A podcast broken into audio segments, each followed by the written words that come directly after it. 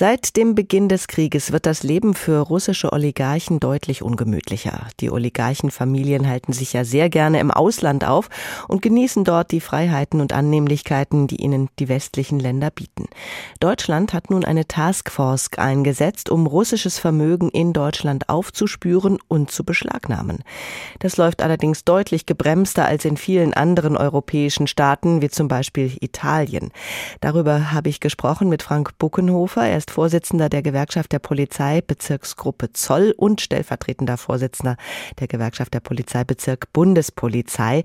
Herr Buckenhofer hat mal gesagt, Deutschland sei weder mental, rechtlich, technisch noch organisatorisch auf solche Herausforderungen vorbereitet. Ich habe ihn gefragt, was er da genau meint, was er kritisiert. Also wenn ich von der mentalen Vorbereitung rede, dann rede ich davon, dass ich die nötige Entschlossenheit vermisse, seitens der Bundesregierung hier ganz massiv diese Sanktionen durchzusetzen. Mhm. Also man kann das ja beobachten. Man hat ja geradezu den Eindruck, die Sanktionsverordnung, da war die Druckfarbe noch nicht trocken. Da waren die äh, Kolleginnen und Kollegen der italienischen Finanzpolizei sind schon ausgeschwärmt und haben sozusagen das Oligarchenvermögen aufgespürt. Ja. Wie so ein Trüffelschwein. Und in Deutschland sagt man, ja, das ist alles so schwierig und wir können das ja nicht einfach sicherstellen. Der soll das ruhig privat weiter nutzen dürfen, der soll nur keine Erträge mehr daraus ziehen. Und äh, das ist alles so schwierig. Und mit der Yacht kann der ja auch noch rumfahren. Mhm. Und, und, und, und die Villa am Tegernsee, die kann er auch noch nutzen. Und wenn man so eine Grundhaltung hat, dann ist das nicht Ausdruck sozusagen von mentaler Stärke, solche Sanktionen durchzusetzen. Also an der Grundhaltung hapert es, aber wie sieht es denn von der Gesetzeslage her aus? Ist da alles eigentlich vorbereitet? Naja, das ist, die einen sagen so, die anderen sagen so, wie das so oft ist im Leben. Äh, man muss Folgendes dazu wissen. EU-Sanktionen, die erlassen werden, wirken ipso jure, wie der Jurist aus dem Lateinischen sagt. Also sie wirken Kraftgesetz. Mhm. Das heißt, es bedarf für den Tatbestand, dass ein Vermögensgegenstand von einer sanktionierten Person oder Firma oder Organisation eingefroren ist, keiner weiteren deutschen rechtlichen Maßnahme mehr. Also es muss keine Verwaltung einen Bescheid dazu erlassen oder gar ein Gericht einen Beschluss. Mhm. Das heißt, alleine durch das Inkrafttreten der Sanktion sind die Vermögensgegenstände eingefroren. So, und jetzt, und jetzt kommen sozusagen die Semantiker, die juristischen Semantiker ins Spiel.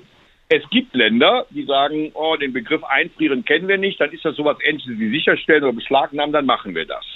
In Deutschland gibt es den Begriff einfrieren nicht, weder im Verwaltungsrecht noch im Strafrecht. Und dann kommen sozusagen die gönnerhaften äh, Interpreten, die sagen, na ja, wenn das nur eingefroren ist, heißt das ja nicht, dass das beschlagnahmt ist. Dann kann der das ja auch privat noch nutzen. Okay, da wird es natürlich kompliziert. Ja, ja, Es, wird, es wird aber nur deswegen kompliziert und ich habe da einen anderen Blickwinkel drauf, indem ich sage, wenn die Bundesbank veranlasst, dass 25 Millionen Euro auf einem Konto so insofern eingefroren sind, dass der Oligarch sich nur noch an dem Kontoauszug erfreuen kann, aber mit dem Geld nichts mehr anfangen kann. Und ein anderer Oligarch, der war so clever und hat die 25 Millionen Euro nicht auf ein Konto eingezahlt, sondern der hat die 25 Millionen Euro beim Steinmetz bezahlt für ein Haus. Dann kann der eine den Kontoauszug bestaunen und der andere kann gemütlich auf der Terrasse sitzen und auf dem Tegernsee glotzen. Hm, jetzt fordern Sie eine Bundesfinanzpolizei. Was könnte die, was bisherige deutsche Behörden noch nicht können?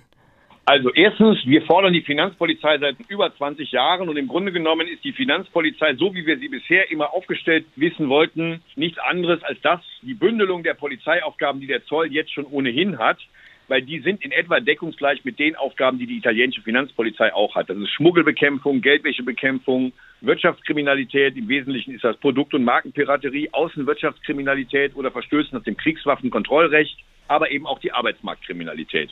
Was wir seit ungefähr anderthalb Jahren zusätzlich fordern, sind präventive Finanzermittlungen im Kampf gegen Geldwäsche zur Auffindung von inkriminiertem Vermögen oder auch zum Auf, zur Auffindung von Vermögen ungeklärter Herkunft. Und was wir jetzt ganz neu noch mit aufgenommen haben, deswegen haben wir im März unseren Gesetzentwurf nochmal, wie sagt man, ein Update gemacht.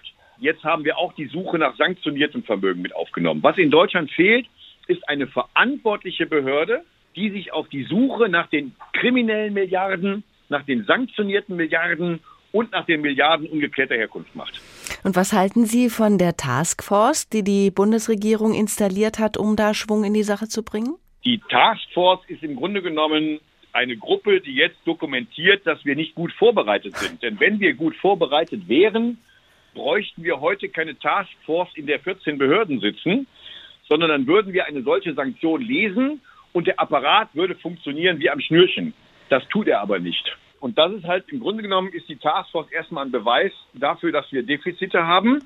Und, äh, und im Grunde genommen, äh, die Taskforce ist natürlich auch ein Signal an all diejenigen, die jetzt noch Zeit genug haben, ihre Schäflein sozusagen ins Trockene zu bringen. Denn die Taskforce selber ist ja keine operative Einheit, dann hätte sie vielleicht noch einen Sinn, sondern die Taskforce ist ja ein Beratungs- und Diskussionsgremium, aber keine Polizeitruppe.